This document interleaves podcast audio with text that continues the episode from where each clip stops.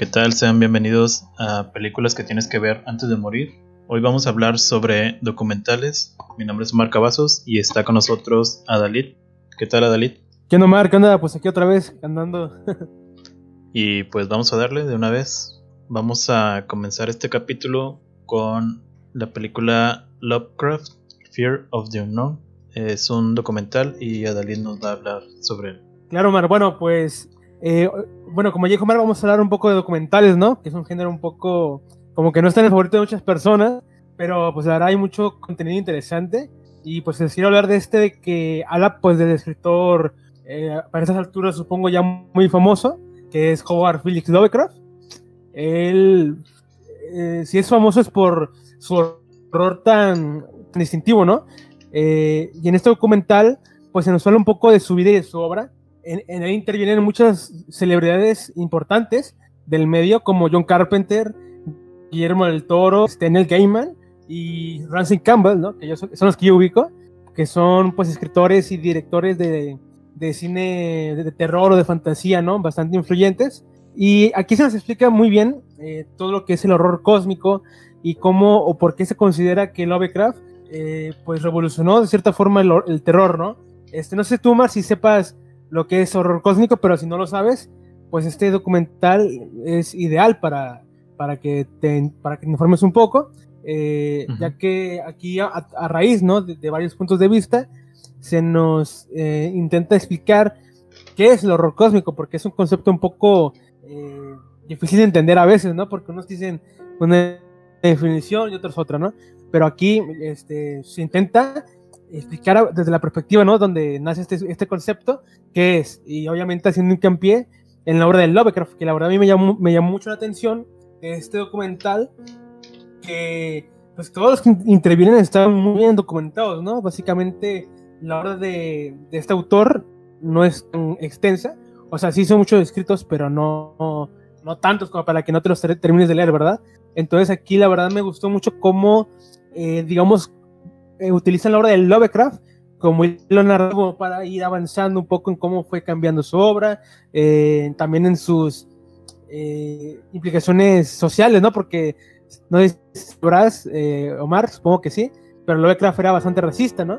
Y hasta el día de hoy, pues se, le se, le ataca mucho por eso. Entonces aquí se habla también de, de, este problema que tuvo Lovecraft. Realmente me parece que él, a pesar de que sí era bastante racista, él era, una persona muy retraída, ¿no? O sea, creo que su racismo o su rechazo por la gente se explica por eso, ¿no? De que era alguien muy, eh, muy introvertido, ¿no? Que casi nunca salió en vida. O sea, te cuentan que siempre estaba en la biblioteca de su abuelo, ¿no? Cuando obviamente su abuelo estaba vivo. Y de que era muy pegado a su mamá y pues no era muy social, muy sociable. Entonces él desarrolló esta vía por los demás, ¿no?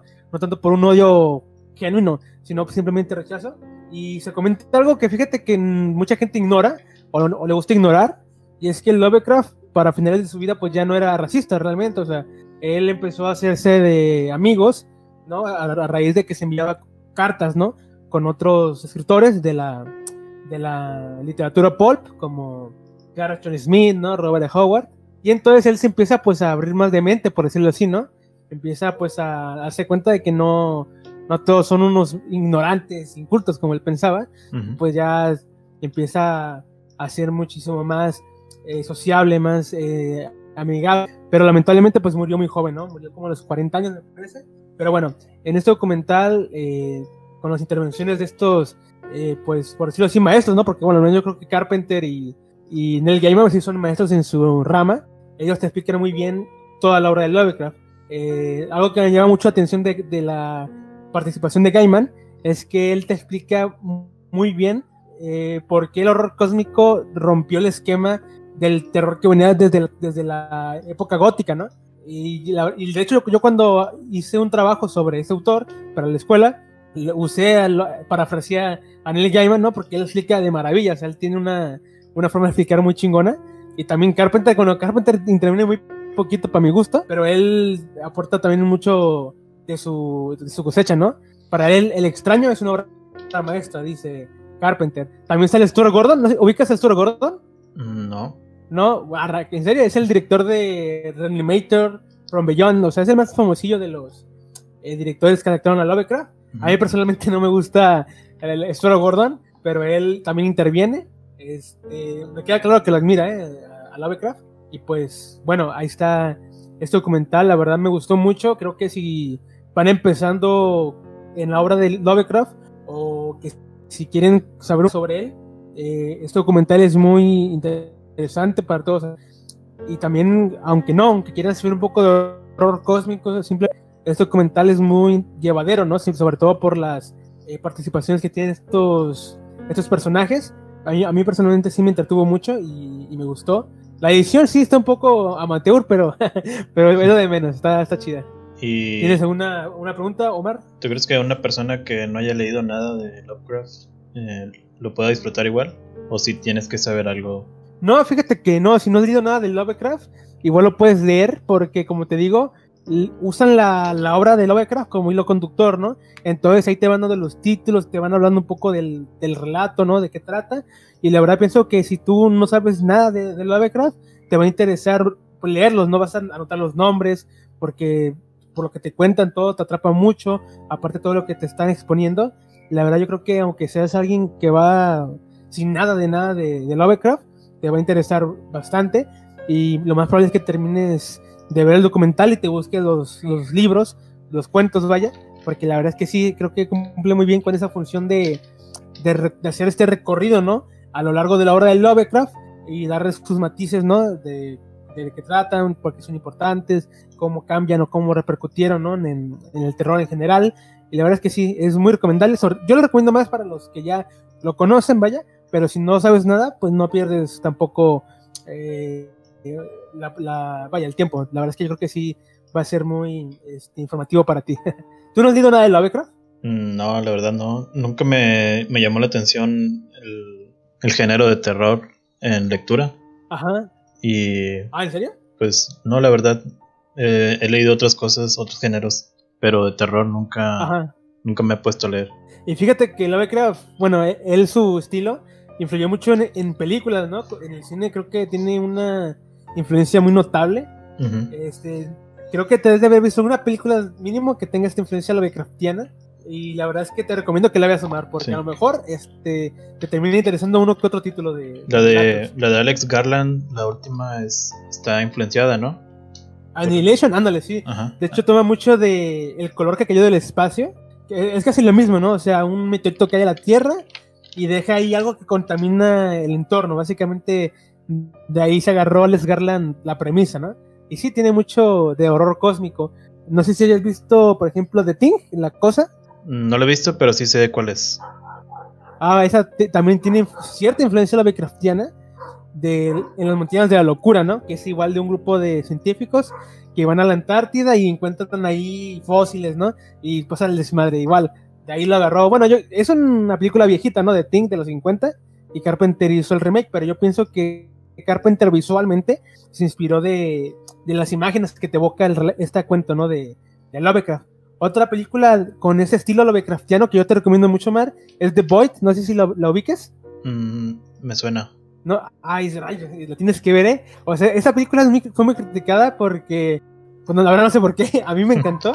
este, porque tiene una, una ciencia ochentera brutal, ¿no? O sea, efectos prácticos, malditos perros. Si escuchan los perros, disculpen.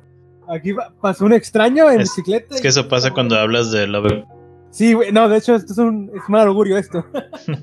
Pero bueno, este tío The Boy tiene mucha esencia Lovecraftiana, ¿no? De hecho, eh, maneja ciertos conceptos que Lovecraft introduzco, introdució, perdón, en su mitología, ¿no? De dioses eh, primigenios y todo, este, y todo este panteón, ¿no? De, de figuras, eh, de deidades, vaya.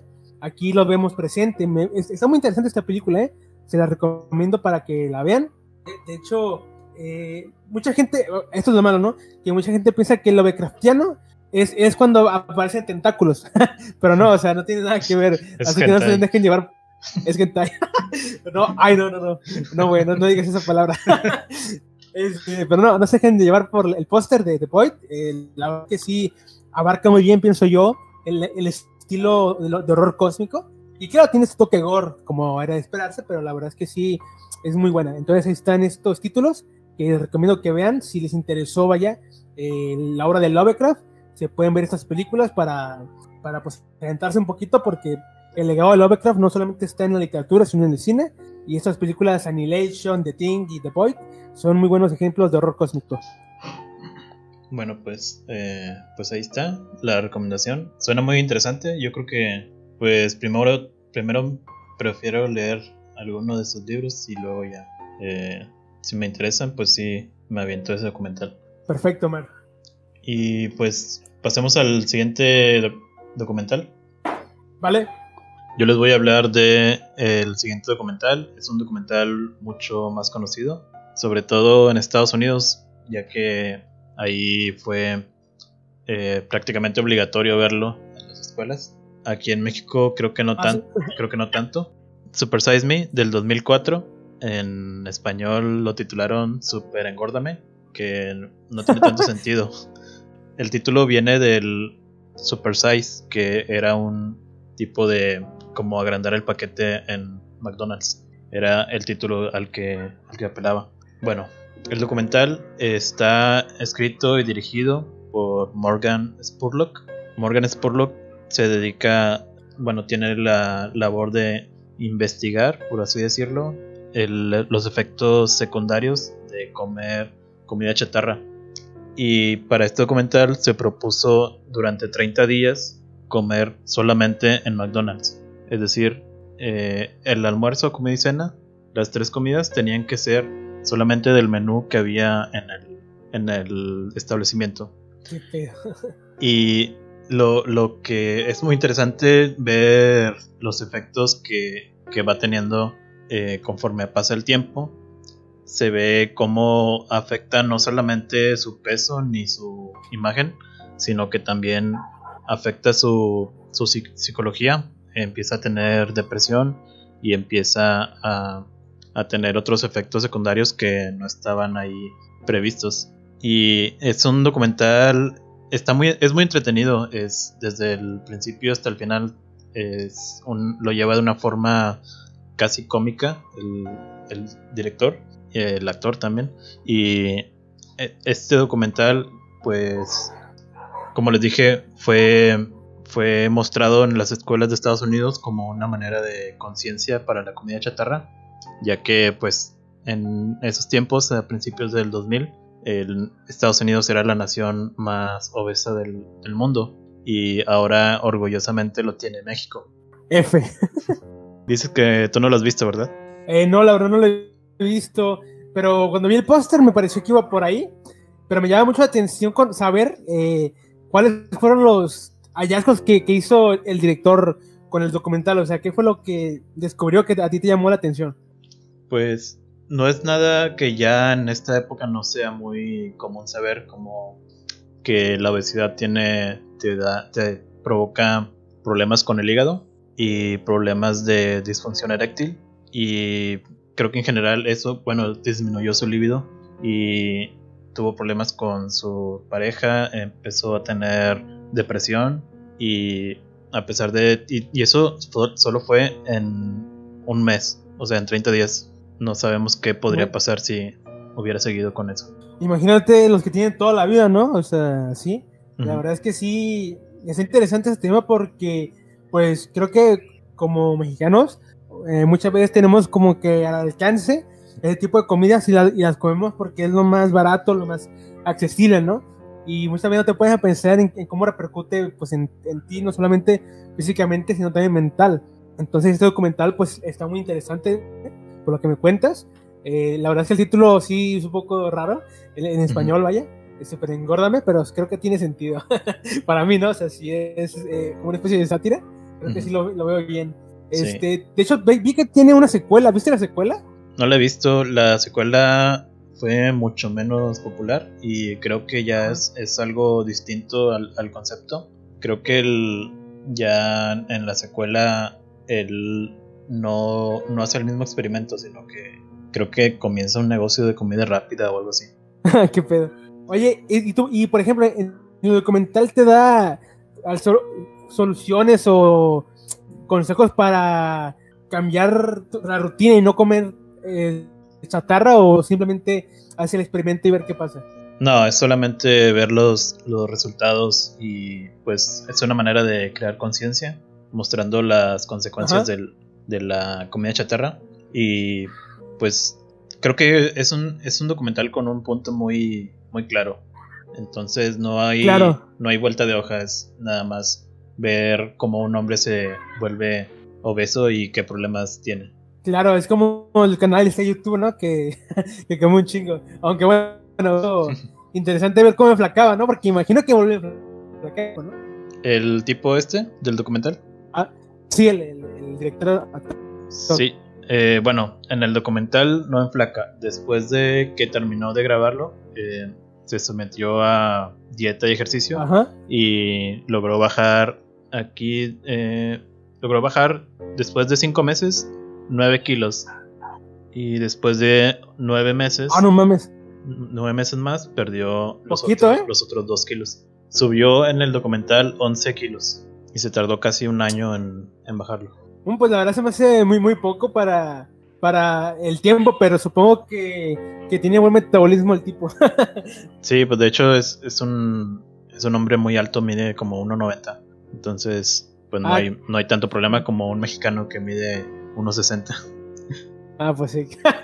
sí, con, no, pues que había, había subido más, güey, por eso se me hizo muy, muy rápido. Y dije, ah, tan rápido. sí, y bueno, encontré unos datos ahí de, de la película. Datos. Abréchalos.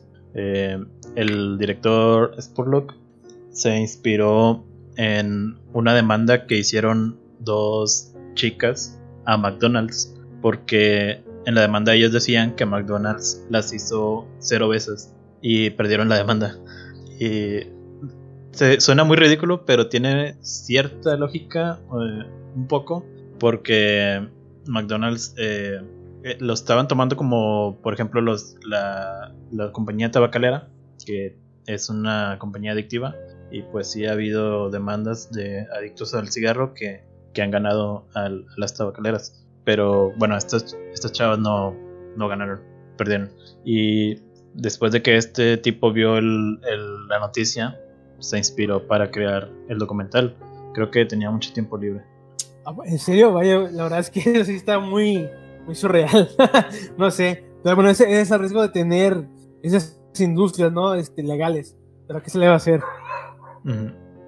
Y para el documental se grabaron 250 horas y de esas 250 horas pues obviamente nada más se utilizó como una hora y media que viene siendo el punto 66% de todo lo que se grabó.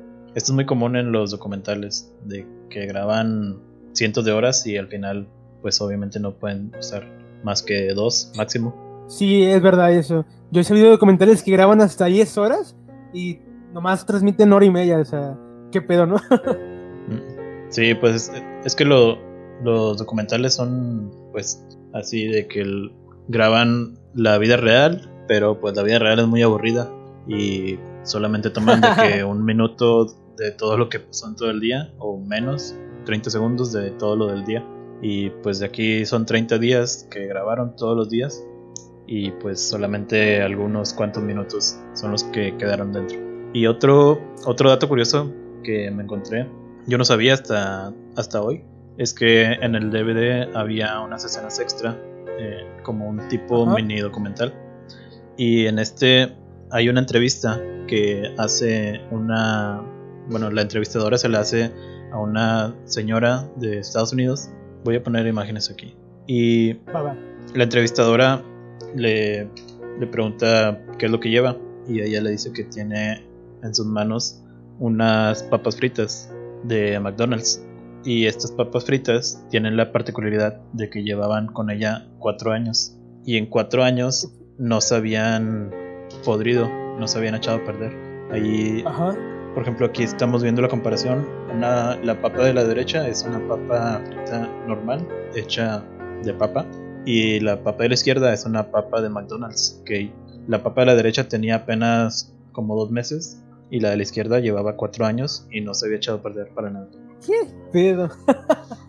Ese sí está muy raro, ¿eh? Sí, y también en, ese mismo episodio o video, había la señora llevó una hamburguesa que tenía como dos o tres años y pues ahí pueden ver que no tenía nada de descomposición, solamente estaba como endurecida, pero pues estaba casi intacta la, hamburguesa, no tenía nada de descomposición. No sé qué tengan las, hamburguesas de McDonald's. ¿Y esto qué, qué, indica que no se haya este, descompuesto? Pues no sé, significa que no las bacterias no la quieren. no sé, me pareció algo curioso. Qué bueno que quiere McDonald's. Sí, pero algo que me pareció más curioso es que la persona que llevaba los hamburguesas eh, tiene dos libros de cómo bajar de peso, pero ella no parecía que tuviera un bajo peso. Es la de la derecha. Qué culero. Yo no confiaría en un. es como los que escriben un libro de cómo hacerte millonaria, pero son pobres. Sí, o sea, no, es de mucha confianza. Pero bueno, creo que es todo lo que tengo de esta película. Pues digo, no, de este documental. Eh, como les digo, no es un documental muy complejo, es simplemente ver a un hombre engordar y ver qué tantos problemas tiene.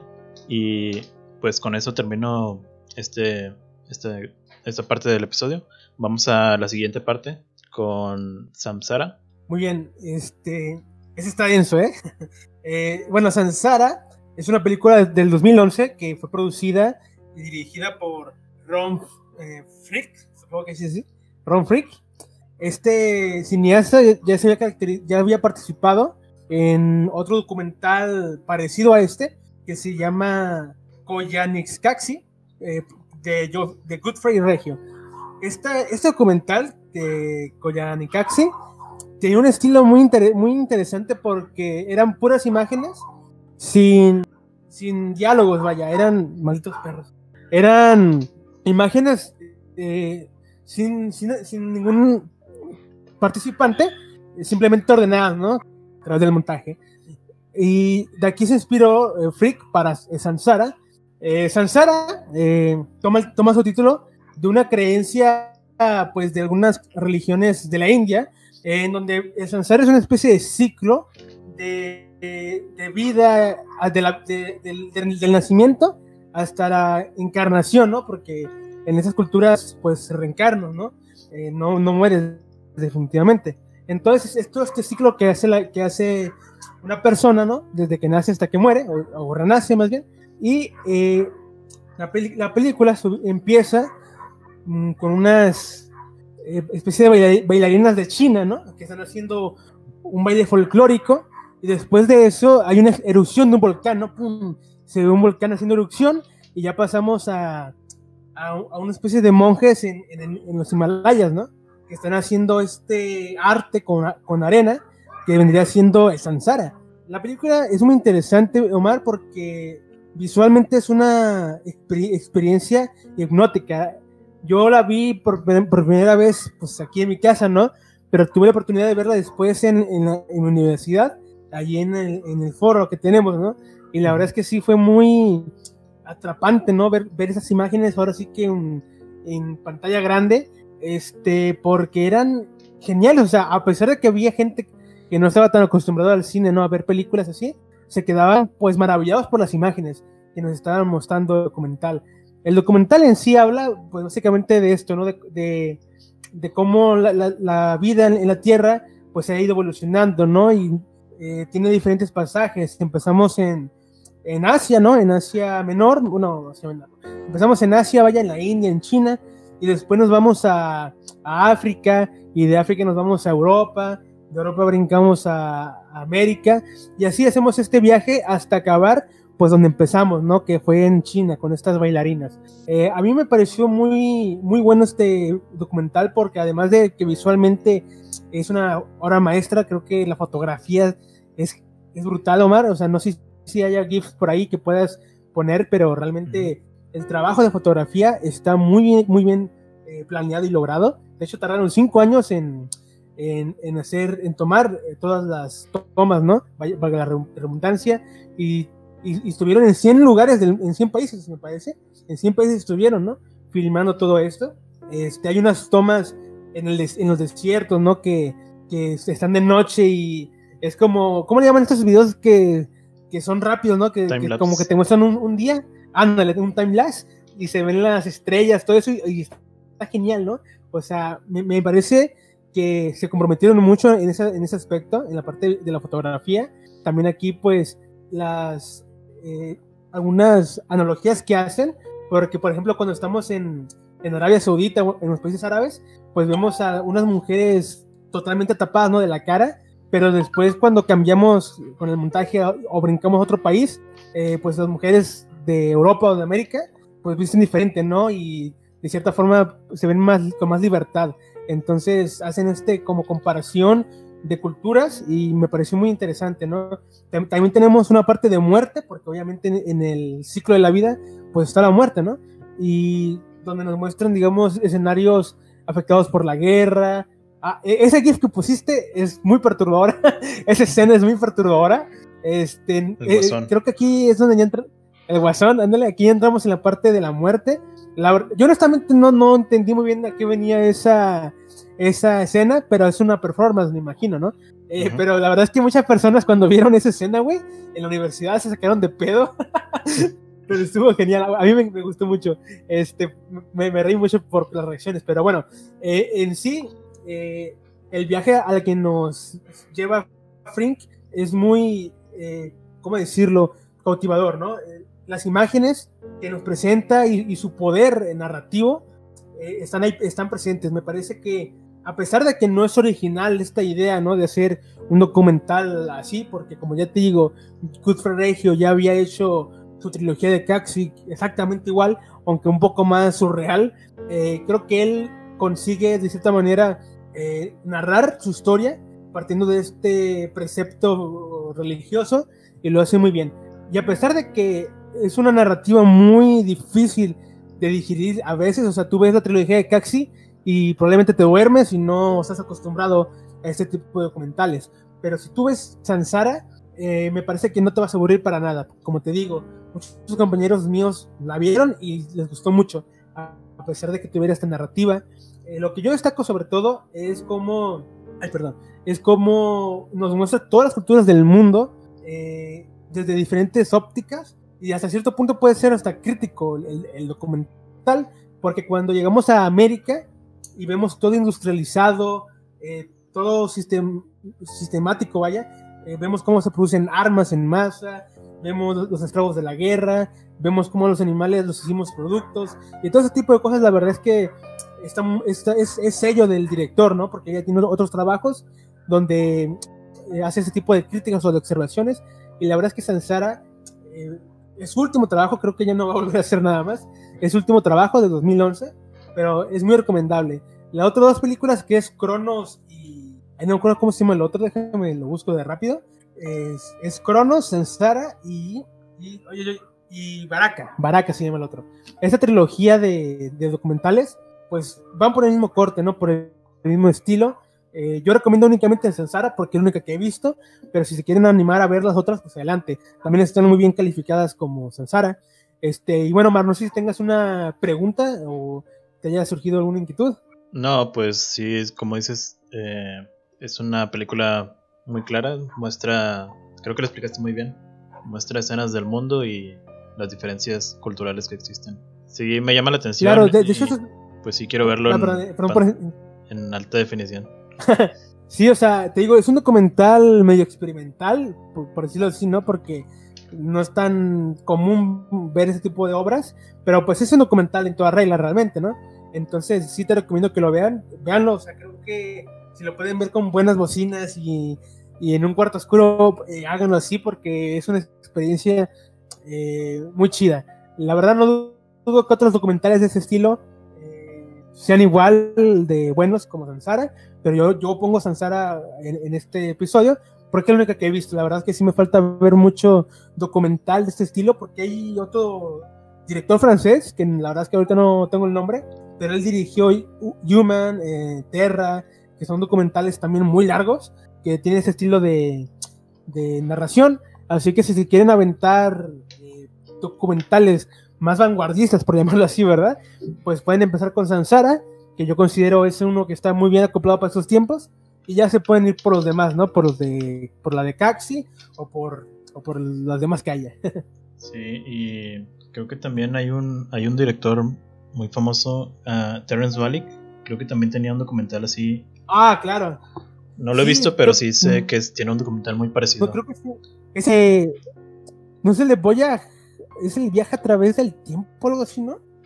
Ah, sí, creo que sí. Que es. Eh, es como. Sí, ¿verdad? Es... Sí, viaje en el tiempo. Voyage of Time. Ándale, esa mera.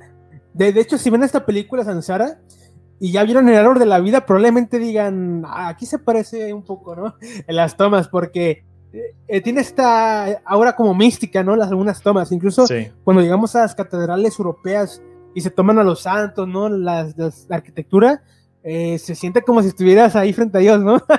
Porque la verdad es que se ven imponentes las catedrales, están tan geniales, ¿no? Eh, te transmite mucho esta, este aire espiritual cuando llega aparte. Entonces está muy recomendado también Terrence Malick, tiene esa, ese estilo, si han, visto, si han visto películas de él, ya saben a, lo que nos referimos, ¿no, Omar? Este estilo medio místico, ¿no? Aquí filosófico que tiene Malik eh, está en Sansara. Sí, digo, yo vi el árbol de la vida y pues sí eh, me perdí, pero sí sé que son eran imágenes hermosas que no, pues es muy difícil verlas en otras partes. Y dato curioso, fue fotografiado por Emanuel El Chivo Lubeski y creo que ganó un, Oscar por, por ese. Sí, creo que sí ganó por, por ese.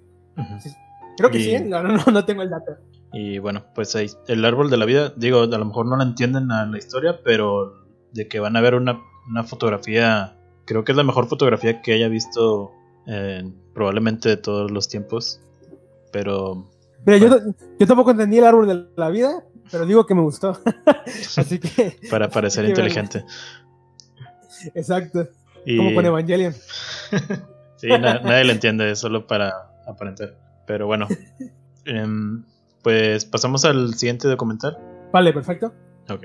Yo les voy a hablar de el siguiente documental, que es un documental que se volvió famoso en los últimos años porque ganó el premio Oscar al mejor documental en 2018 y es Free Solo. Este documental nos cuenta la historia de un tipo llamado Alex Honnold, quien comete la, hazaña de escalar una montaña llamada El Capitán. Es una montaña que está ubicada en el Parque Nacional Yosemite en Estados Unidos. Y no solo lo escala, sino que lo escala sin ningún tipo de protección ni ningún tipo de accesorio. Como sabrán, para escalar una montaña, pues sí es necesario, por ejemplo, ganchos o cuerdas de seguridad. Y para esta hazaña de, escalación, pues eso fue lo, lo, inusual, que este tipo, Alex Honon, se dedica a esto, se dedica a escalar montañas con solamente sus manos y sus pies. Y el documental empieza con una imagen en la que él ya está a mitad de la montaña y rápidamente nos vamos como a un flashback a unos cuantos días antes de, de la hazaña y nos va mostrando toda la preparación eh, física y mental que tuvo que tener este tipo para poder cometer esta hazaña de, proporciones inimaginables para una persona normal. Este, la, yo la verdad cuando lo vi, pues no pensé que no me iba a gustar porque pues yo nunca he escalado ni una montaña, no tengo ni la menor idea de que de qué se trate esto. Y aún así fue una película que me cautivó desde el primer momento porque te explican muy bien de qué trata todo y de qué trata el proceso, de qué trata el entrenamiento, cómo se preparan, te dan...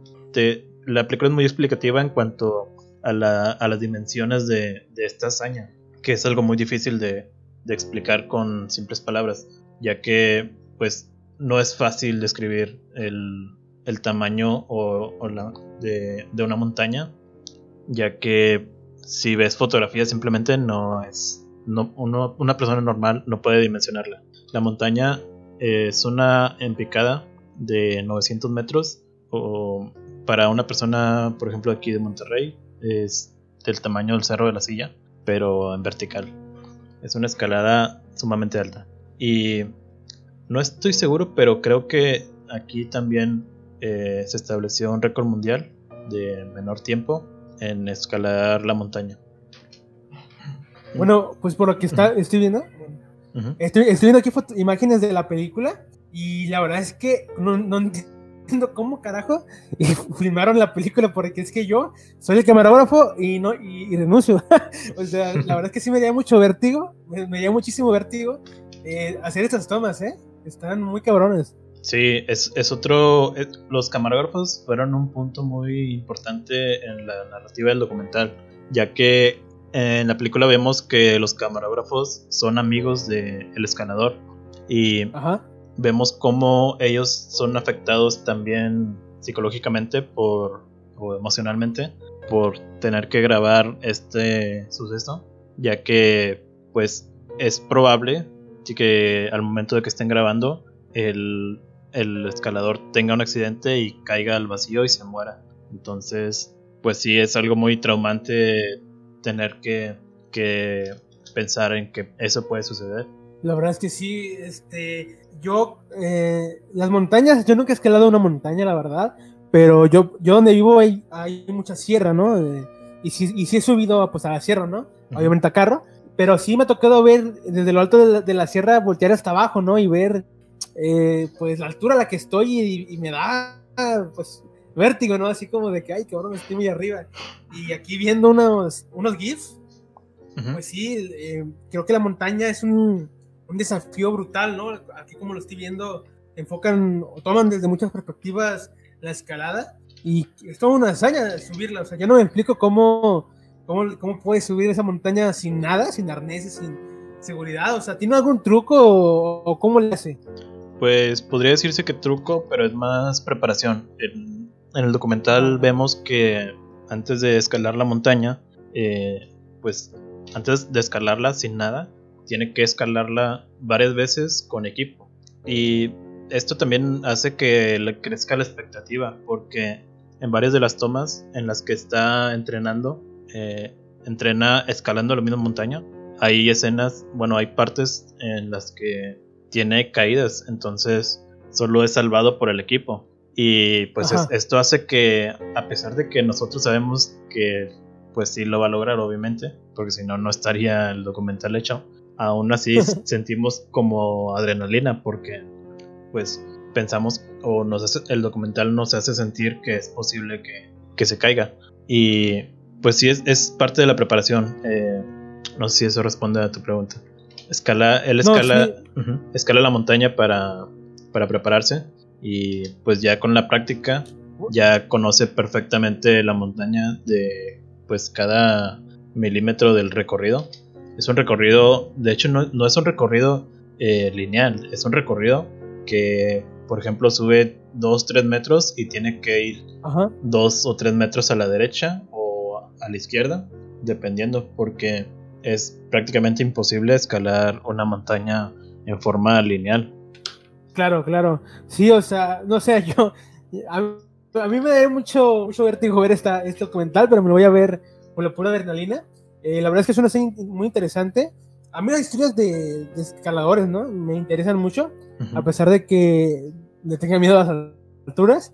Tomas y, y lo que me cuentas, la verdad es que sí me dejan ganas de verlo, yo, pero nunca me llamó la atención como verlo, porque pues entiendo y con lo que me cuentas, si me dan ganas de verlo. Se ve que es una, fue una producción muy eh, ambiciosa, ¿no? Porque vaya, filmar todo eso, y aparte con el tipo haciéndolo con el riesgo de morir, pues sí es una curiosidad que merece ser vista, por lo menos.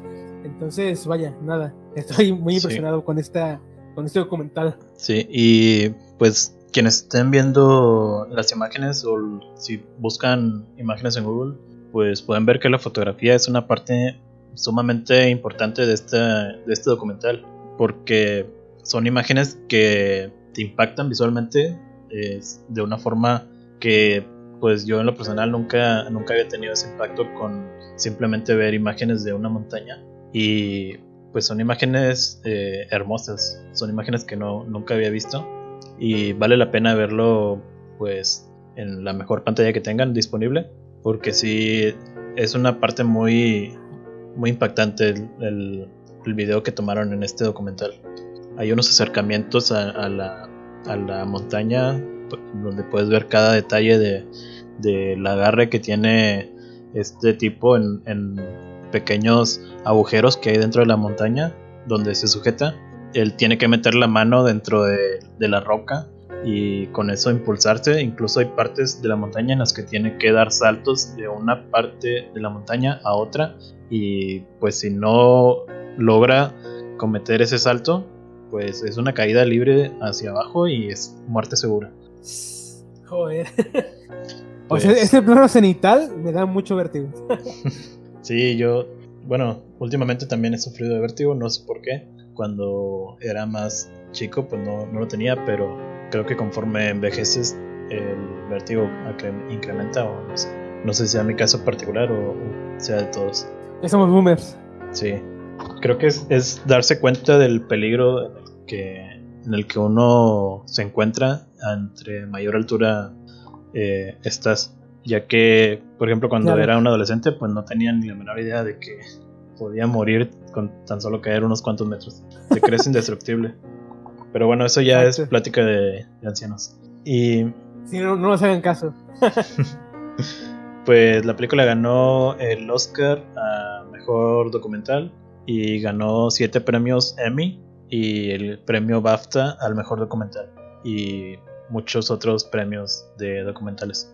Ah, y un dato curioso que, que muestran oh. ahí en la película es que le hicieron un escáner al cerebro de, este tipo y él no presentaba ningún tipo de o presentaba menor incremento a una cierta hormona que está relacionada al temor. Entonces, este tipo, por ejemplo, si alguien le mostraba un cuchillo o algo muy amenazante, una pistola en la cara, él no sentía casi nada de, miedo. Y eso podría explicar por qué, pues, este tipo mm, no tiene nada de miedo cuando se encuentra en, una situación como esta del documental. Hombre, con razón. Alguien, alguien de sus cabales no lo haría. sí, no, tienes que estar bien loco. Y sí pues es todo lo que tengo que decir del documental. Si no lo han visto, pues véanlo lo más pronto posible. Está, es un muy excelente documental y aunque no sepa nada de escalación, pues eso no, no afecta en, para nada. Pasamos al siguiente. Claro, este creo, que va a ser el último de hoy, no sé si nos queda tiempo para otra, pero pues vamos a hablar de The Man with the Movie Camera, que es un, una película pilar en la historia del cine universal. Creo que todas han escuchado hablar de esta película. ¿Tú qué las has escuchado mencionar, no, Omar? Sí, sí, sí. Bueno, esta película fue dirigida por el... Ah, ¿qué decías? No, es que sí la, he visto mencionar en muchos, muchos eh, videoensayos y cosas así de cine. Pero continúa. Claro, es que esta película es, es fundamental, digo, es historia del cine, este filme. Y bueno, fue dirigido por Dexiga Bertov, eh, un soviético vanguardista ¿no? de los años 20, que él tenía una teoría eh, muy particular que se llamaba el cine, el cine ojo, ¿no? el hay Esta teoría, pues básicamente hablaba de cómo el cine podía eh, retratar la realidad o, o, o ¿cómo decirlo? O desvirtuarla, ¿no? De, todo dependía de cómo la capturara. Por eso él decía que el, la forma de que se pudiera capturar la realidad era a través del montaje. Era una cosa muy rara. Él, pues lamentablemente quedó un poco en el olvido, eh, porque digamos que su teoría no era tan afín a, las ideas que gobernaban en ese entonces, y se quedó reinando Einstein, ¿no? Sergei Einstein, con su teoría de las atracciones. Pero bueno, ese es otro tema. Esta, este documental nos habla básicamente de un día en, la ciudad, ¿no? De, sé que es San Petersburgo, la verdad, no, estoy muy seguro, te falla ahí. no, es Moscú, es Moscú, es Moscú la ciudad. Eh, y sigue pues a, al equipo de grabación literalmente, ¿no? Que está rodando por toda la ciudad y que de pronto eh, se enfoquen en obreros que están saliendo de la fábrica o en diferentes cosas que están pasando en la ciudad, ¿no? Pero aquí lo interesante o lo que cambió por completo pues la historia del cine fue el montaje, ¿no? Que, que realiza de Siga Bertov. Yo recomiendo este documental básicamente por su importancia histórica. Eh, ya les hablé de Sansara, ¿no? Que es un documental que simplemente toma varias tomas de la ciudad, de cosas, y después las usan en el montaje, ¿no? Pues todo eso nace, nace aquí. Probablemente la primera película con ese tipo de, de narración fue Berlín, Sinfonía de una ciudad, que es un par de años antes que esta del Hombre de la Cámara, pero la película esta de Bertov es más influyente sin duda alguna, porque tiene una noción de montaje mucho más clara, ¿no? Eh, lo, que, lo que llama mucho la atención es cómo la cámara se convierte casi en un dios, Omar. O sea, literalmente la cámara eh, se mueve por todos lados, eh, se pone debajo de un tren, parece que está viendo volando sobre la ciudad, es, se mueve tan rápido como un carro, o sea, brutal. O sea, aquí Bertov consigue lo que por mucho tiempo se buscó, que fue darle la libertad a la cámara de moverse, ¿no? Como quisiera, porque casi siempre estaba pues fija, ¿no? en esa época siempre estuvo fija pues en un tripié, ¿no? O lo que había en ese momento.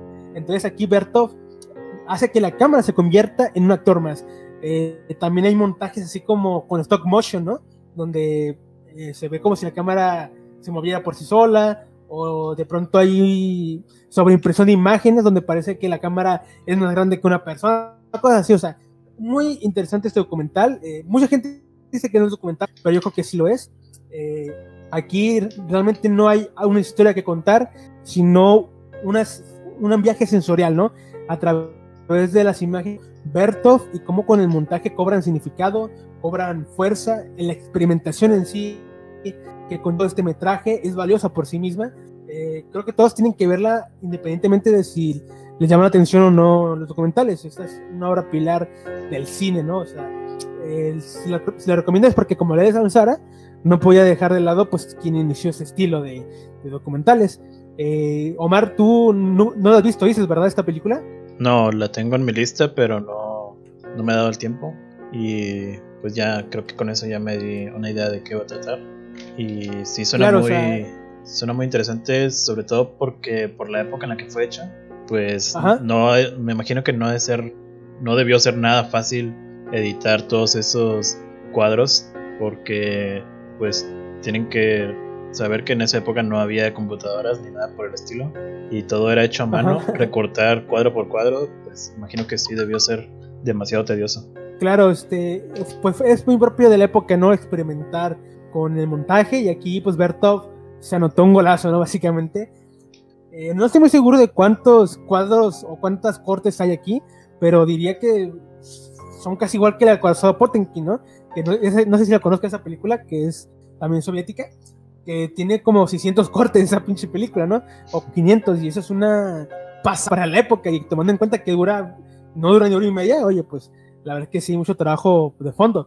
Aquí en esto yo diría que también está por ahí en 400, 500 cortes, eh, pero aparte hay mucha sobreimpresión de imágenes, ¿no? Que yo creo que, que algo muy sobresaliente que no hay en, en, el, el Potenkin, porque juega mucho con este sobreimpresión, ¿no? Como que se mezclan las imágenes y le da otro significado a ellas, o sea, muy interesante este documental, es, como te digo, una obra indispensable eh, y está en prácticamente cualquier libro de historia del cine que toques, esta película va a estar, entonces ahí está mi recomendación, Omar. La recomiendo, como te digo, porque no se puede hablar de Sansara o de este tipo de documentales sin hablar de esta película, porque es la pionera, o sea, es la, la primera.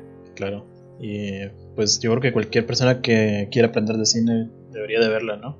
Por supuesto, o sea, es básica, o sea, está en el cajón junto, junto con Napoleón, El acorazado Pontenkin, Intolerancia, todas esas películas, está junto con ellas. Iba a decir Nacimiento de una Nación, pero no quiero que nos funen. Nacimiento de una Nación. Es una película de. que fue. Bueno, ahora es considerada. Bueno, creo que siempre ha sido considerada. Siempre. siempre. ha sido considerada controversial. No digas algo que, que, que, que te cancelen, güey. bueno, pues. aquí en, el nombre de la cámara nena racista. No que yo recuerde.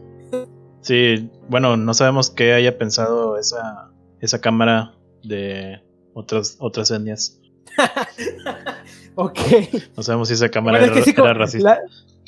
es que la cámara, pues sí, sí, sí, era un actor, ¿no? Que, que participaba, tiene mucha razón. A lo mejor y no se odiaba a, a los perros, a, los obreros, quién sabe. y pues bueno, creo que aquí podemos dejarle, ya, ya llevamos cerca de la hora. Eh, pues ahí, ahí, están las recomendaciones de documentales. es, una muy buena recomendación, todas las que mencionamos, para empezar en, documentales. todo aquel que se quiera adentrar en este, pues no es un género porque los documentales, eh, cada documental tiene su propio género y es un más como un tipo de, de crear arte que es, como un tipo de, de, pues vaya la redundancia, documentar la vida. Sí, es como la animación, ¿no? Que es un medio, eh, eh, no tanto un género. Sí, un medio. Pero sí, o sea, como que mucha gente lo deja, los deja de lado, ¿no? Dice, ay, no, documental, qué aburrido. Pero no, hay mucho documental que vale la pena y muchos de esos que mencionamos son precisamente una, una experiencia más sensorial, ¿no? Más de lo que te digan las imágenes, ¿no? Entonces, son muy cinematográficas, por decirlo de cierta forma. Son muy recomendables y aparte fue variado, no pueden decir que no fue variado. Sí, sí, hay documentales para todos. Si quieren documentales que muestren escenas de la vida diaria, o documentales que muestren otras partes del mundo, o documentales entretenidos o cómicos, pues hay para elegir.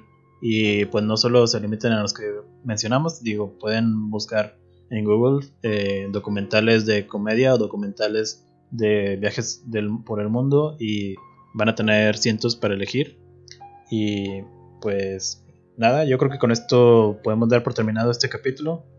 Mi nombre es Omar Cavazos y en mi canal de YouTube pueden encontrar los demás capítulos de este podcast también en Spotify.